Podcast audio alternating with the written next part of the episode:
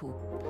Climat, la finance mobilise ses forces. C'est la une des échos ce matin. 450 établissements financiers représentant 130 000 milliards de dollars d'actifs s'engagent sur la transition énergétique. Un tournant décisif selon les initiateurs de cette mobilisation placée sous l'égide de l'ONU. Christine Lagarde publie d'ailleurs une tribune dans les colonnes des échos appelant les établissements financiers à exposer dans leur plan de transition les moyens par lesquels ils entendent s'adapter à un monde sans carbone.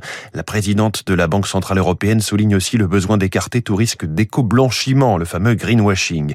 Dans la presse également, cette phrase « Sans les mesures de l'État, il y aurait eu 400 000 pauvres de plus en 2020 », déclaration du patron de l'INSEE, Jean-Luc Tavernier.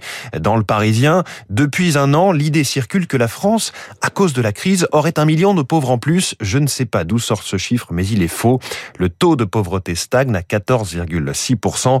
Le directeur général de l'Institut de la statistique évoque des signes contradictoires. 7% d'alimentaire en plus, 10% de bénéficiaires supplémentaires, mais les chiffres des commissions de surendettement qui se sont effondrées.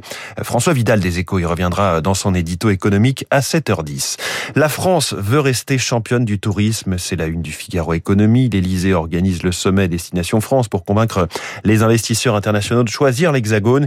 Une soixantaine d'entreprises françaises et étrangères sont conviées. Accor, Expedia, KKR, Royal Caribbean, Air France, KLM, ADP ou encore Airbnb. Dans le Airbnb, justement, joue les mécènes du patrimoine français.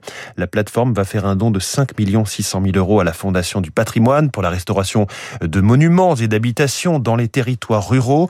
Des enveloppes de 20 000 à 200 000 euros. Pas du saupoudrage, hein, prévient Guillaume Poitrinal, président de la Fondation du patrimoine, mais des restaurations d'envergure.